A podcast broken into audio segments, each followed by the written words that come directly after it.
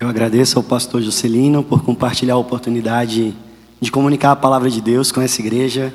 Espero que Deus continue abençoando grandemente esse ministério e a sua família.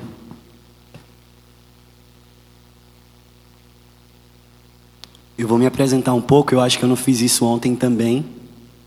Eu sou pernambucano. Nasci em Olinda, mas sou filho de missionários. Então, de Pernambuco, fui para Paraíba, Bahia, São Paulo, voltamos para Sergipe, depois Pernambuco, voltei para São Paulo e agora estou no Piauí. Ah, e é impressionante ver como Deus ele nos direciona e nos move de modo intencional. Ontem compartilhei com os irmãos a ideia, né, o princípio de mudança de mentalidade. Entendermos como todas as coisas de fato são ordenadas e conduzidas por Deus para a sua glória. E quando nós percebemos isso no ambiente da igreja, mas também no ambiente do trabalho, no ambiente do estudo, todas as coisas começam a fazer sentido. Mesmo as dificuldades que nós enfrentamos, embora a gente não entenda ali de início o que está acontecendo, elas são instrumentos de Deus para nos direcionar. Rony, conseguiu colocar a foto? Não? Pois à noite eu apresento minha esposa e minha filha aqui. Ah, falando sobre isso, né? Contar um pouco também dessa minha trajetória, de como foi que eu fui parar ali no Piauí. Meus pais eram missionários na Paraíba, numa cidade chamada Taperuá. Talvez você já tenha ouvido falar, embora eu não lembre, quando você assistiu Alto da Compadecida. O Alto da Compadecida acontece em Taperuá. Era ali, naquela cidadezinha ali, que permanece do mesmo jeito até hoje, onde meus pais faziam ministérios, né, ministério nessa época. E nós recebemos então, enquanto estávamos ali, um grupo de seminaristas que vinham do Palavra da Vida de Atibaia, em São Paulo, e eles foram passar um tempo ali, ah, que eles chamavam de é, semana de ministério, então eles foram passar essa semana lá com a gente, vários seminaristas do Palavra da Vida. E especificamente nessa semana, eu tinha uma asma muito forte. Especificamente nessa semana, eu comecei a ter uma crise. E se você se lembra um pouco de como era a cidade no filme, dá para perceber que ali não tinha muito como tratar esse problema. Então, geralmente a gente saía de Itaperuá para Campina Grande para fazer meus tratamentos. Só que a gente estava recebendo um grupo grande de estagiários ali e a gente não fez esse deslocamento. Eu passei toda aquela semana com crise asmática para completar o meu aparelho de nebulizador, que era a única coisa que a gente tinha ali, quebrou também. Terminou aquela semana, então meu pai foi para Campina Grande, que também é uma cidade ali na Paraíba. Compramos o medicamento, compramos um novo inalador e voltamos para casa. Algumas semanas depois, um casal do Guarujá, São Paulo, litoral de São Paulo, liga lá para casa e diz: Pastor, teve um missionário, um seminarista da nossa igreja que teve aí E ele compartilhou da dificuldade que vocês estavam sem o um aparelho de nebulização. E a gente queria ajudar vocês. Meu pai agradeceu, mas contou que ele já havia comprado. E agradeceu pelas orações e pediu oração pelos irmãos. Esse casal, que era a Lucília e o Hélio, eles então decidiram continuar mantendo contato conosco, em especial eu e minha irmã. E eles escreviam cartas para nós lá no campo missionário. Imagina você criança recebendo carta, diversão. E a gente respondeu essas cartas e manteve uma comunicação e uma amizade durante muito tempo. Nós fomos visitá-los em São Paulo, eles vieram nos visitar lá em casa, e assim se deu a jornada. Nesse processo, esse seminarista que tinha nos visitado lá, que contou dos desafios na sua igreja, ele se formou também e ele decidiu vir fazer ministério no Nordeste. E ele foi fazer ministério numa cidade chamada Carpina, perto de Pernambuco. Nessa época, eu e minha família estávamos em Pernambuco, na cidade de Santa Cruz do Capibaribe. Já estava na adolescência, Ah, e, infelizmente, confuso e perdido, distante de Deus.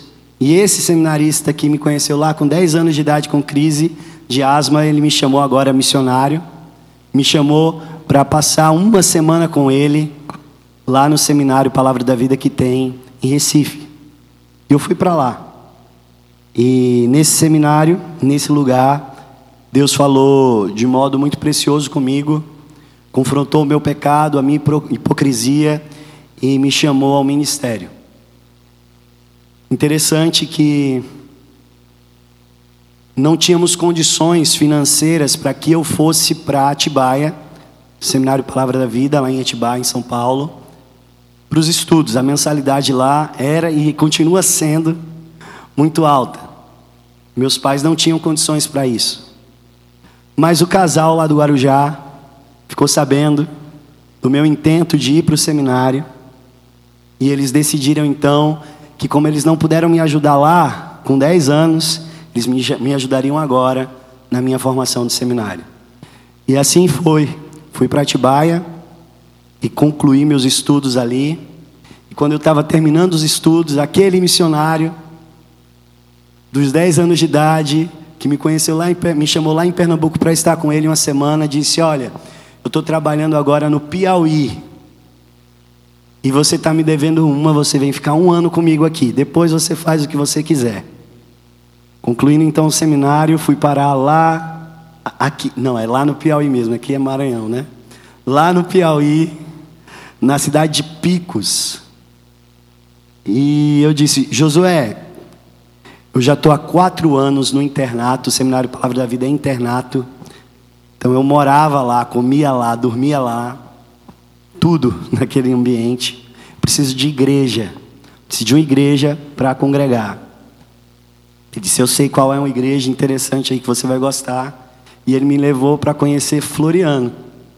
Morando em Picos, ele me levou para conhecer a igreja Batista El Shaddai lá em Floriano.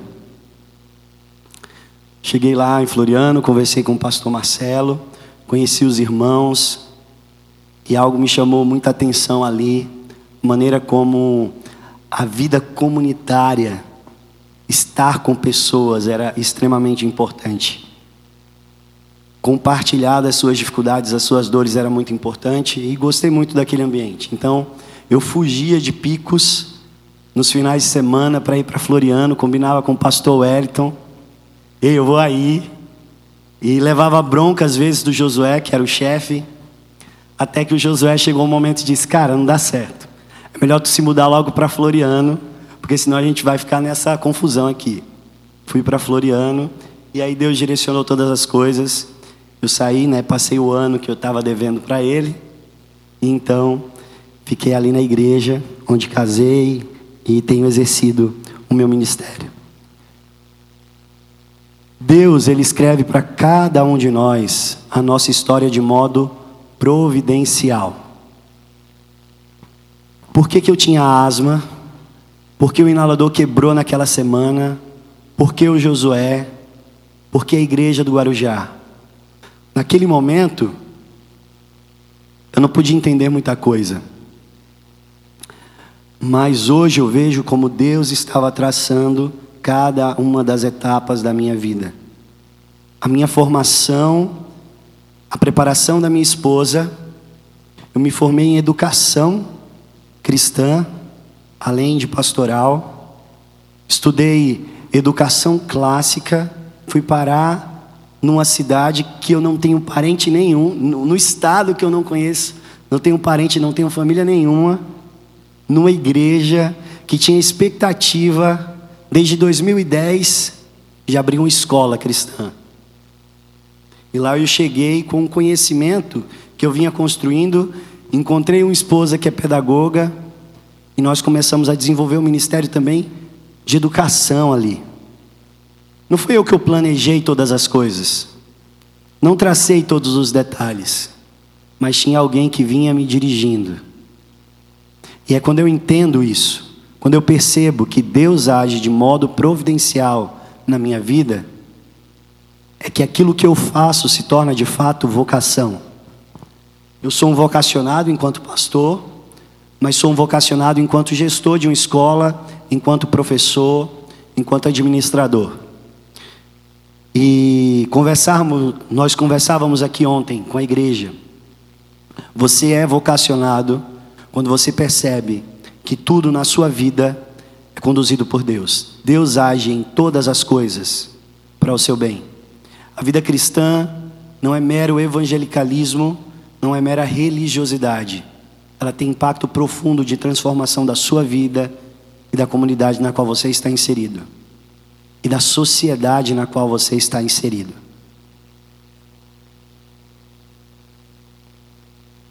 Esse é o nosso primeiro princípio. Mudar o nosso pensamento acerca da realidade à luz das Escrituras. Hoje eu queria falar de um segundo princípio que faz parte desse processo, para que você confronte o entendimento e submeta todo o seu pensamento à obediência de Cristo Jesus, como diz lá em 2 Coríntios, você precisa também de um discipulado intencional. Vida de discipulado. E a questão aqui é: você está comprometido com a igreja de Cristo ou com uma religiosidade? Onde está de fato o seu coração? Abra sua Bíblia, por favor, em Colossenses capítulo 1.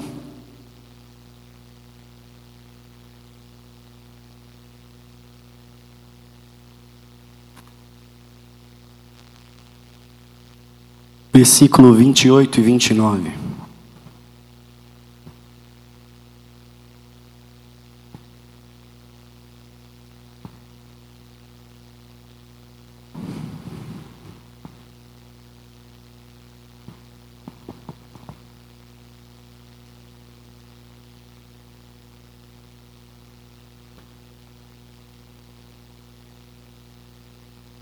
Diz assim: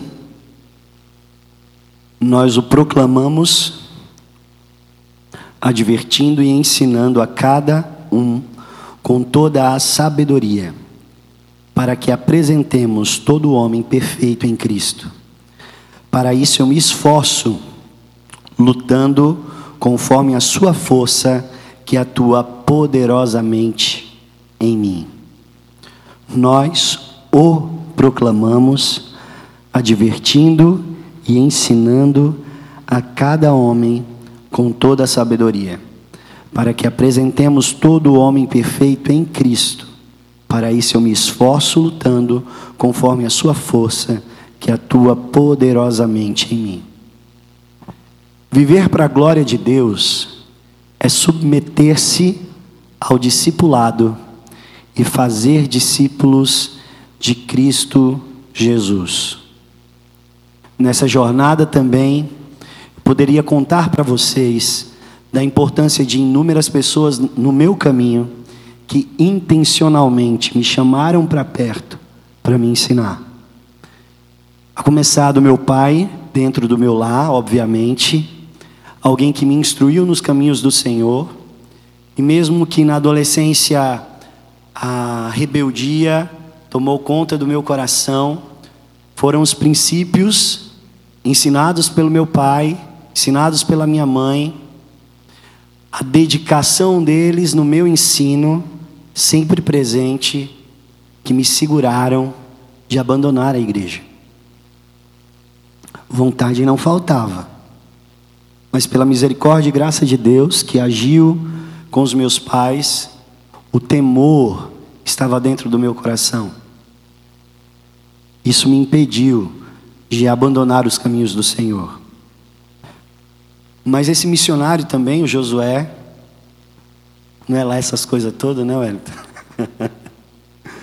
Mas ele também intencionalmente me chamou para perto.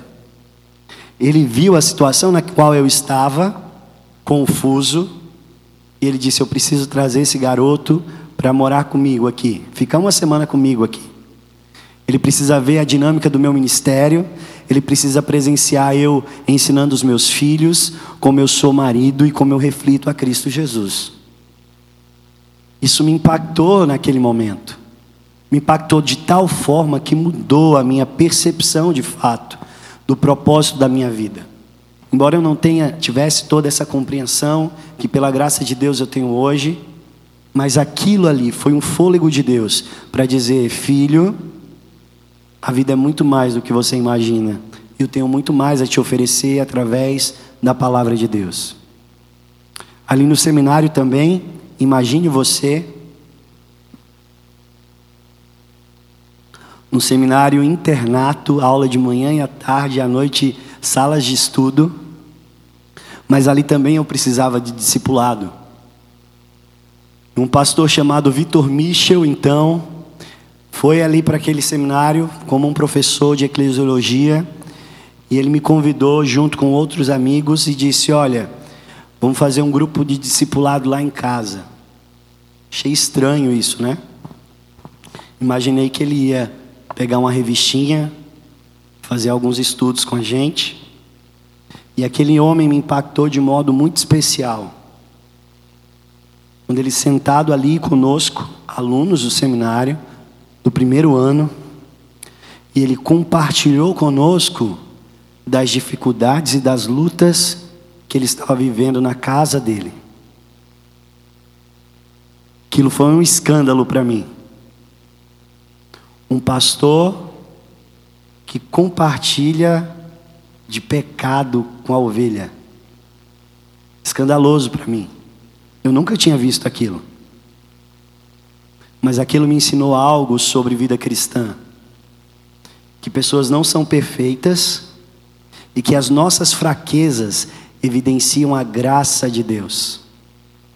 Durante aquele tempo ali em que nós tivemos esse discipulado, ele ficou apenas dois anos lá como professor, depois ele saiu para pastorear uma igreja ali em Atibaia também, a IECA. Mas foi muito impactante quando ele sai, ele diz: Olha, agora vocês vão e façam o mesmo com outras pessoas aqui dentro. E assim, pela misericórdia de Deus, eu fiz com vários outros primeiranistas ali no seminário, com quem eu guardo ainda e mantenho contato até hoje. Casei, alguns deles estão tendo filhos agora também, e é muito prazeroso ver como Deus me usou na vida deles e os usa na minha vida. E hoje, pela graça e misericórdia de Deus, estou lá também em Floriano, discipulando e sendo discipulado por um grupo de pessoas com quem eu posso compartilhar as minhas lutas, receber umas pancadas de vez em quando, mas me tornar cada vez mais semelhante a Cristo Jesus. Discipulado é algo precioso para nós, irmãos. Se você não vive uma vida de discipulado, e vida de discipulado não é você ser o mestre e o outro o aluno, mas são pessoas em volta de Cristo Jesus e da palavra, abrindo seus corações e permitindo que Deus os oriente. Isso é viver para a glória de Deus. Ali na igreja ainda se formou um grupo de pastores. E não só da nossa igreja, né? Nós trabalhamos em colegiado lá. Nós somos três pastores na igreja. Mas outros pastores também de, de outras igrejas se juntaram a nós para fazer um grupo de compartilhamento e alguns pastores nesse grupo falaram: "Ah, isso aqui é muito importante, porque é muito complicado para mim compartilhar das minhas dificuldades com os irmãos." A gente não sabe em quem confiar. Eu não me sinto à vontade porque parece que quando eu falo de pecados, eu perco a minha autoridade do púlpito. E eles compartilharam de algum tipo de dificuldade que eles vivenciavam no ministério que eles viviam. E eu, naquele momento ali, naquele meio, eu pensava sobre o privilégio de ter aprendido sobre discipulado de verdade. Ronilson e Júnior que estão ali, Nilson ali na multimídia, o Júnior ali, eles fazem parte do nosso grupo de discipulado. E eu tenho um privilégio na minha comunidade, tanto com os pastores com quem eu trabalho, como com os irmãos da minha igreja. Eu tenho um privilégio de compartilhar das brigas que tem lá em casa, dos pecados que tomam meu coração, e por eles eu sou encorajado através das escrituras, confrontado, me pareço cada vez mais semelhante a Cristo Jesus, porque estamos sentados diante da palavra, aprendendo com o mestre que é Cristo. Isso é viver para a glória de Deus. As estruturas, os programas não podem nos afastar da verdadeira vida cristã. E esse texto de Colossenses, ele nos ensina de modo muito precioso isso. Nós vamos ver aqui os quatro M's. Quatro M's. O primeiro M é a mensagem. Nós o anunciamos. Nós anunciamos a Cristo Jesus. Essa é a nossa mensagem. Uma vida para a glória de Deus que se submete ao discipulado e faz discípulos de Cristo Jesus é uma vida que comunique, que gira em torno da pessoa de Cristo Jesus e da sua palavra revelada. Lá em Timóteo 1,16 vai dizer que as escrituras ela é suficiente para nos ensinar, para nos advertir, para nos instruir em justiça. Nós não precisamos de outra coisa. Nós temos a palavra de Deus que nos direciona em todos os momentos.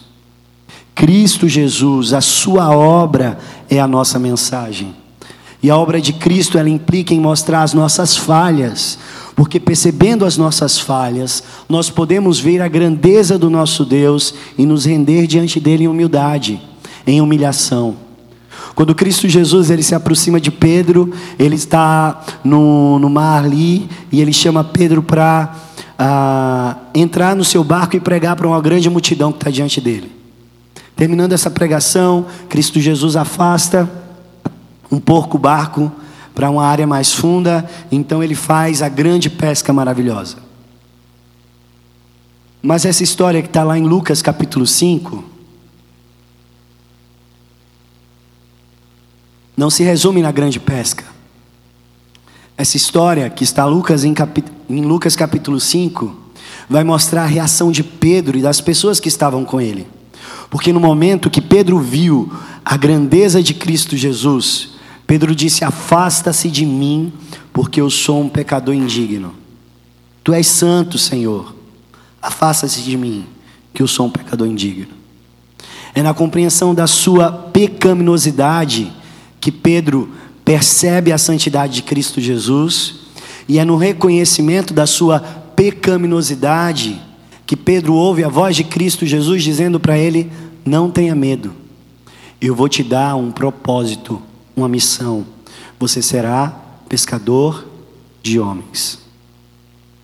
Não precisamos de outra mensagem, não precisamos de outras ferramentas. Nós temos a palavra, as Escrituras. Para onde você recorre quando está com o coração ansioso, quando está com medo, na sua crise de pânico, corra às Escrituras. Se a Escritura e a palavra de Deus não é suficiente para curar as suas feridas, algo falta aí. Talvez você ainda não tenha se deparado com a santidade de Cristo Jesus que te diz: não temas. Infelizmente, muitas vezes, como igreja, nós temos nos distanciado das Escrituras e bebido em outras fontes que não são fontes bíblicas. A nossa mensagem é uma e ela é suficiente. A mensagem é Cristo Jesus.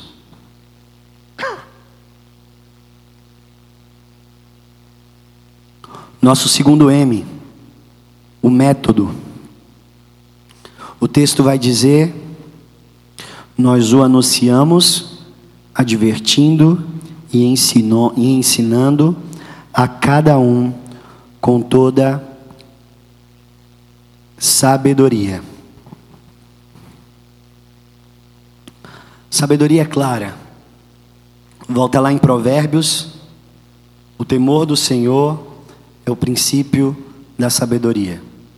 Você só é capaz de ensinar se o seu coração já estiver rendido a Cristo. Agora Paulo ele vai além quando ele diz e fala aqui sobre advertir e ensinar. Ele remete aqui ao princípio de ensino dos judeus.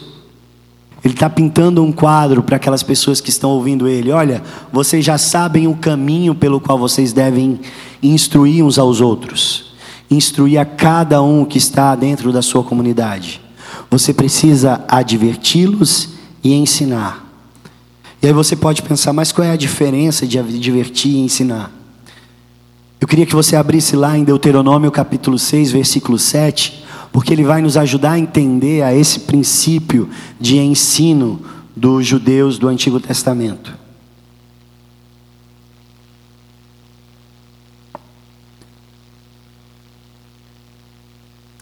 Falando sobre educação de filhos, Moisés escreve assim: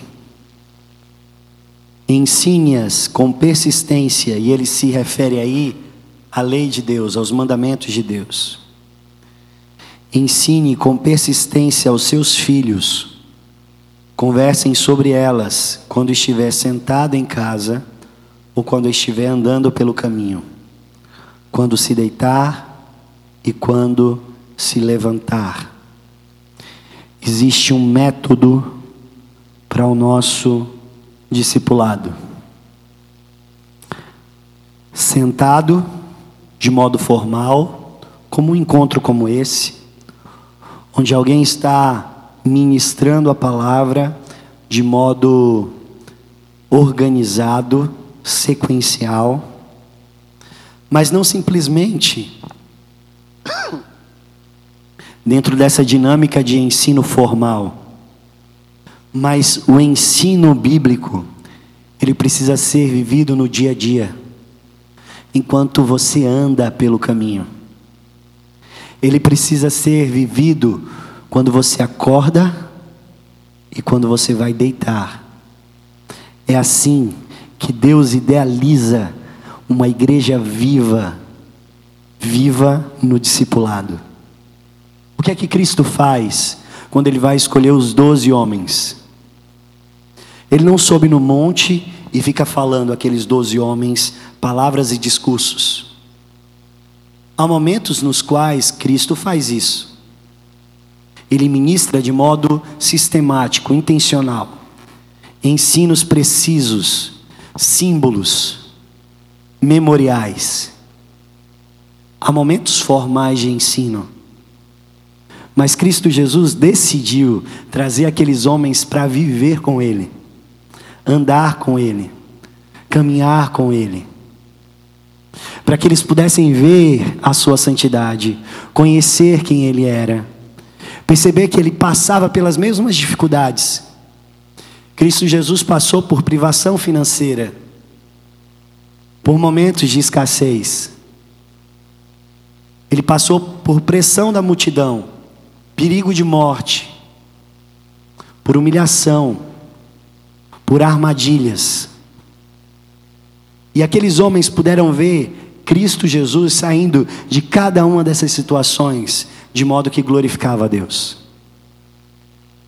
A vida de igreja se vive aqui e esse momento é extremamente importante. Porque é o momento onde o pastor Juscelino vai compartilhar com vocês sobre a visão dessa igreja vai compartilhar com vocês aquilo que arde no coração dele, que foi dado por Deus para ele, para conduzir essa igreja.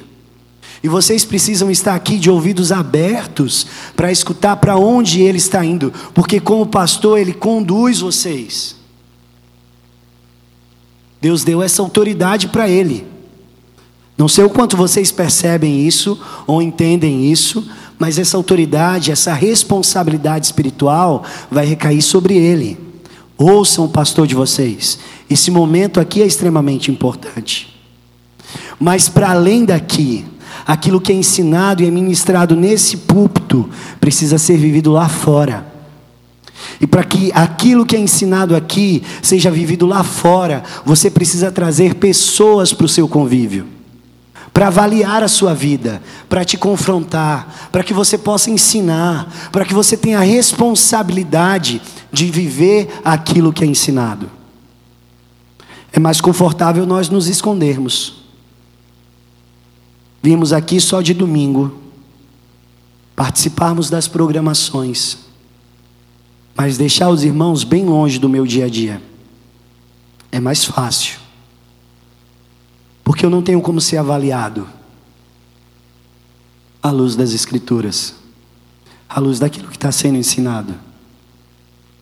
Mas o método, aquilo que Deus sonhou e planejou para nós, aquilo que Ele apresenta para nós como modelo nas Escrituras, é que nós estejamos advertindo em todo instante, vida na vida, os nossos irmãos, para além dos momentos formais de ensino que são ministrados no púlpito.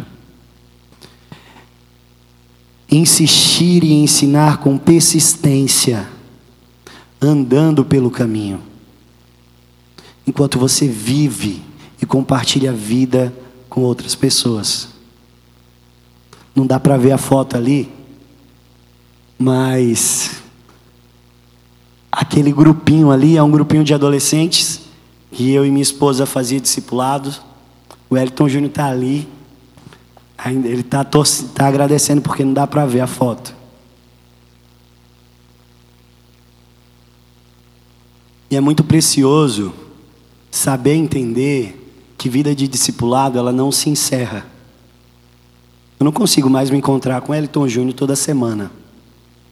Mas eu posso aprender com ele sempre que a gente se encontra, e eu percebo que Cristo Jesus está fazendo com ele. Assim como tantas pessoas passaram pela minha vida, e quando a gente compartilha de vida e experiência juntos, não importa quanto tempo a gente esteja distante, a vida de discipulado continua e persiste.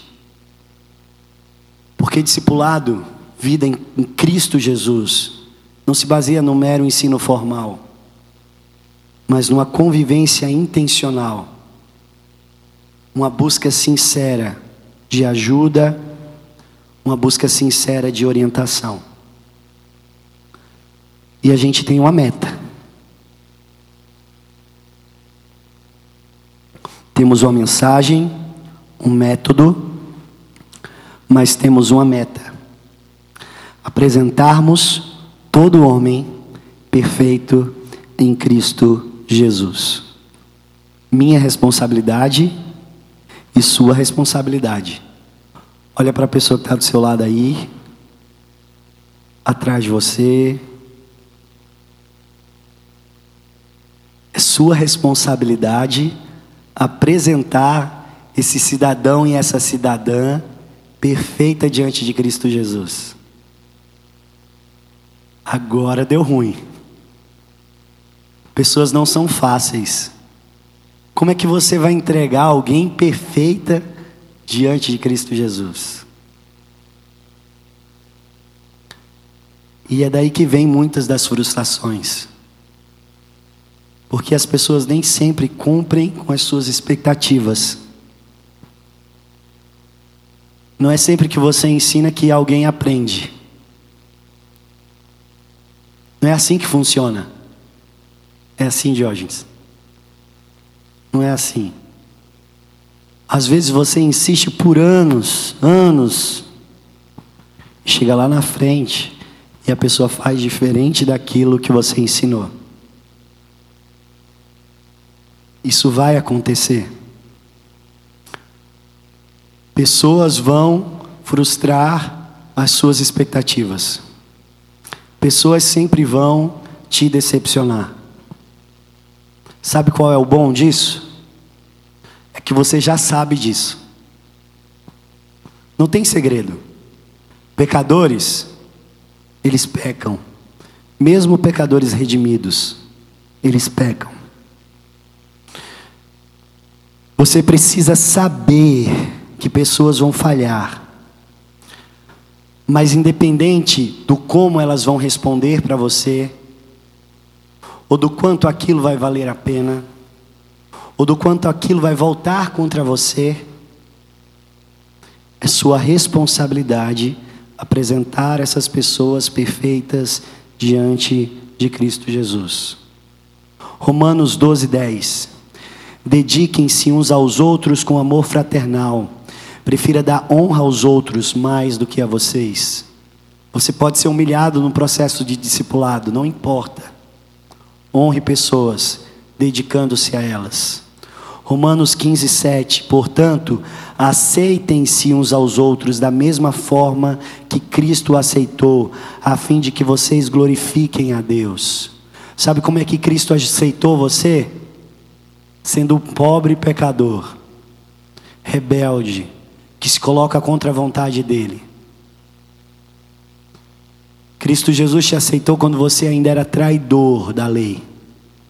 E ele diz: aceitem-se uns aos outros da mesma forma. Efésios 3:32 Sejam bondosos e compassivos uns para com os outros, perdoando-se mutuamente, assim como Cristo perdoou vocês. Efésios 5:21 Sujeitem-se uns aos outros por temor a Cristo. Não é porque é bom, não é porque é sempre agradável, e é, é muito bom a vida de discipulado, mas não é um mar de rosas. Tem até divisão né, na vida de discipulado. Quantos conflitos lá no nosso grupo? Vários. Mas a gente se submete uns aos outros por temor a Cristo. Exortem-se, dediquem uns aos outros, como de fato vocês estão fazendo. 1 Tessalonicenses 5,11. E o último está lá em Tiago 5,16. E esse eu quero que você abra e, se possível, marque na sua Bíblia.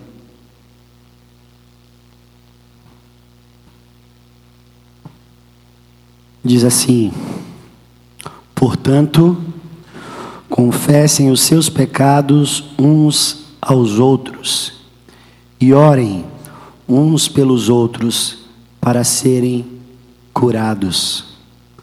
A oração de um justo é poderosa e eficaz. A vida de discipulado envolve desafios.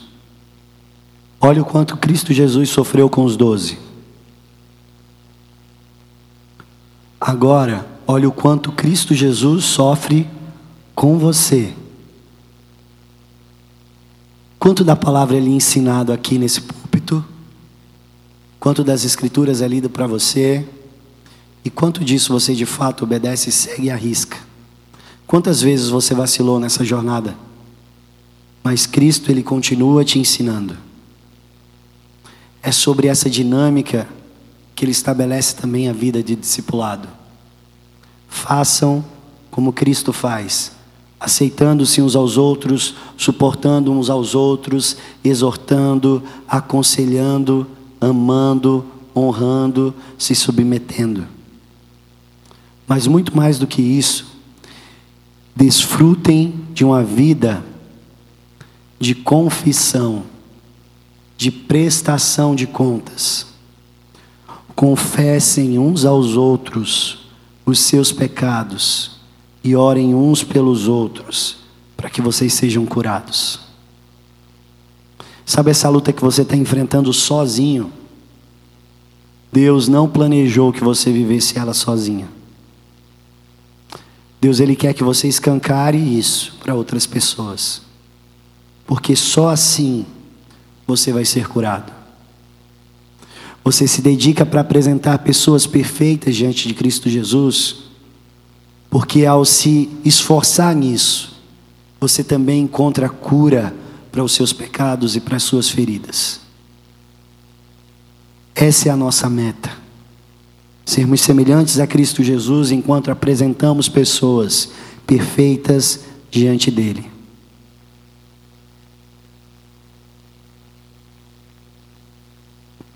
Mensagem, método, meta e eu quero apresentar para vocês o meio pelo qual nós teremos sucesso diante de tudo isso.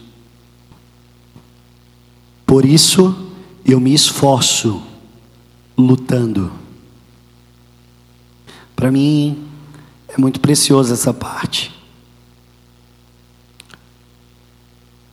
Vai ser difícil, mas não só difícil, vai ser doloroso. Essas duas palavras aqui, Paulo ele vai tirar e ele faz muito isso, né? Ele vai tirar dos Jogos Olímpicos, da figura do atleta. Um atleta que treina, ele se esforça, tem uma preparação prévia, mas que também luta com toda a sua força. E essa palavra lutar aqui, ela traz um sentido ainda muito especial para nós. A palavra, não sei se vocês vão conseguir entender, né, com a minha voz assim, mas a palavra que está aqui no original é agonizomai. Não sei se parece com alguma palavra do nosso português. Agonizomai. Agonizar. Paulo está dizendo que esses atletas, eles davam tudo o que ele podia dar no seu esforço e no seu treino, e quando chegava na hora da luta, eles lutavam, eles agonizavam para alcançar a coroa né, que lá nos Jogos Olímpicos recebiam uma coroazinha. Eles davam tudo o que ele podia.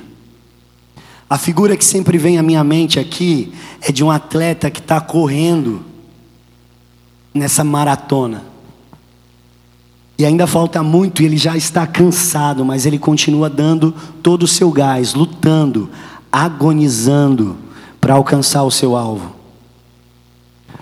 A visão dele já está ficando meio embaçada, ele está cansado, com sede, ele não está mais aguentando, ele acha que ele vai desmaiar, mas ele olha para o alvo e ele continua correndo. É difícil, ele acha que não vai chegar no final. Mas quando ele acha que não tem mais força, que ele não vai conseguir chegar no fim, ele fecha os olhos e quando ele abre, ele está correndo no poder do Espírito Santo que atua nele poderosamente. Eu me esforço lutando, exige esforço nosso, mas é conforme a sua força que atua em mim poderosamente. A força eficaz de Deus que atua poderosamente em nós é que nos faz apresentar pessoas perfeitas diante de Cristo Jesus. Durante a sua jornada cristã, você vai ser tentado a desistir dessas pessoas que estão aqui. Mas se você quer desfrutar do poder eficaz de Deus, a única maneira para você desfrutar do poder eficaz de Deus é se manter na jornada e no propósito que Ele traçou para nós enquanto igreja é se manter se esforçando e agonizando se necessário for, para alcançar o nosso alvo. E quando você estiver cansado, você vai planar como a águia, porque o próprio Deus vai te levar pelo seu poder eficaz. Nossa mensagem: Cristo. O método: advertindo e ensinando de modo formal e informal, trazendo pessoas para a nossa vida. A nossa meta apresentar pessoas perfeitas diante de Cristo Jesus, e nós fazemos isso, pois enquanto nós nos esforçamos, desfrutamos do poder eficaz de Deus. Viver para a glória de Deus é submeter-se ao discipulado e fazer discípulos de Cristo Jesus. Eu queria trazer algumas reflexões finais aqui para gente encerrar.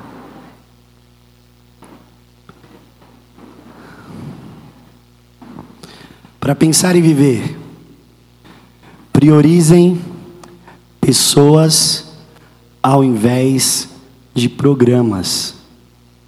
Programas eles são importantes mas pessoas são muito mais importantes.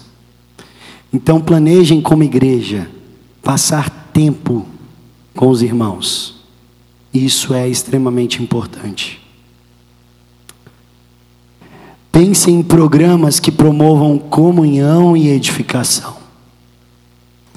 E a ideia aqui é que em todo o nosso encontro a palavra é ensinada, precisa ser ensinada. Mas para além disso, é necessário que tenha vida, comunhão, dinâmica, conversa. Seja no culto à noite. Lá a gente tem esse costume, né, esse hábito. Terminou o culto, a gente vai para o pós-culto. É um momento de comunhão, onde a gente vai brincar, conversar, mas pensar e refletir também naquilo que foi ensinado. Comunhão, conversa, diálogo, vida na vida. Então pensem nisso nos programas de vocês. Para além dos estudos bíblicos, e é muito importante o ensino informal, mas como aquilo vai se dar na dinâmica prática da igreja, na dinâmica da sua vida. E como igreja, nós precisamos promover esses momentos. Sabe, aquele futebol, aquela, aqueles jogos, a dinâmica que vocês falaram, eu vi aqui no vídeo que teve aqui, no mês dos jovens, da juventude, é lá. É lá onde você vai ver a ira sendo colocada para fora, a competitividade florescendo. É lá onde a palavra vai fazer sentido. Aí você vai ter que chamar e dizer: segura aí, meu irmão. Lembra lá do que a gente conversou. Lembra do que foi ensinado. É nesse momento quando você vê um irmão ajudando o outro e você reforça aquela atitude e promove aquela atitude. Porque o ensino ele é extremamente importante, ele é basilar. Sem ele não existe igreja. Mas o ensino ele foi nos dado para ser vivido. Para viver o ensino só vida na vida. Não em programas, mas em comunhão, em participação, trazendo pessoas para dentro da sua vida. Priorize pessoas ao invés de programa. Pense em programas que promovam comunhão e edificação. Trabalhem sempre com essa dinâmica. Abram a sua casa para receber irmãos e o seu coração para prestar contas. A sua casa é o lugar mais vulnerável para você. É lá onde você realmente é. É lá onde a igreja precisa estar. A igreja precisa estar na sua casa, que trabalha com grupos pequenos, né? Trabalha, né? Receba o seu grupo pequeno. Convide o seu grupo pequeno para lá.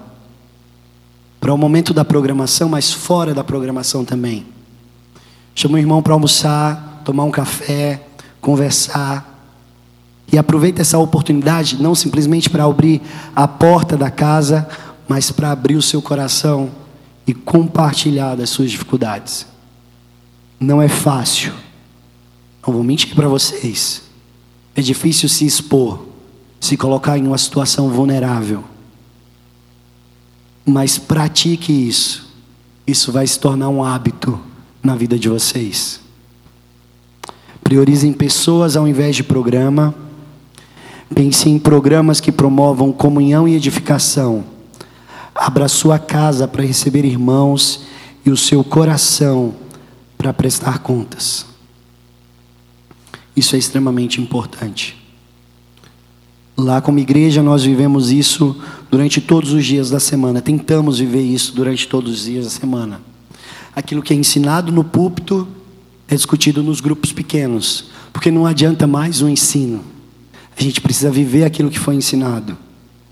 Aquilo que a gente vive nos nossos pequenos grupos, a gente compartilha nos nossos grupos de discipulado as dificuldades das pessoas que nós estamos discipulando, as dificuldades que nós enfrentamos no nosso casamento, nos nossos relacionamentos, nas nossas amizades, como a gente está lidando com o irmão que pecou em determinada área, e a gente pode compartilhar como caminhar juntos, como ser orientados, e saímos de lá com desafios específicos, como da vez que contei e compartilhei de uma amargura no meu coração que já havia durante um ano, diante de um programa específico da igreja. E esses jovens aí disseram: Pois essa semana vai e resolve com essas pessoas. E o quanto isso foi libertador e edificador para o meu ministério. Porque conversando e resolvendo, eu pude desfrutar da graça de Deus. Todos os problemas foram resolvidos? Não. Tem vários desafios ainda. Mas agora com o coração livre, porque quando a gente confessa e é confrontado, a gente encontra cura. É lá em casa, cuidando da minha esposa, enquanto a Catarina chora, que a gente recebe pessoas para almoçar, tomar café e compartilhar da palavra. Essa dinâmica de discipulado, de vida na vida, é o que Deus espera de nós que possamos nos esforçar e nos empenhar nisso, agonizar se necessário, sabendo que quando nós estamos fracos, o poder de Deus atua em nós de modo poderoso e impressionante. É o que eu desejo para a amada igreja aqui também. Pai, eu quero te agradecer por mais essa manhã, te, te louvar, Senhor, por esse texto que nos confronta e ao mesmo tempo nos conforta. E pedir a Deus que cada irmão aqui possa desfrutar desse poder eficaz atuando na vida deles. O poder da vida em discipulado, o poder de um discipulado intencional. Que eles possam ver pessoas crescendo no caminho do Senhor e se permitam crescer também à medida que compartilham das suas fraquezas. Em nome do teu filho Jesus Cristo. Amém.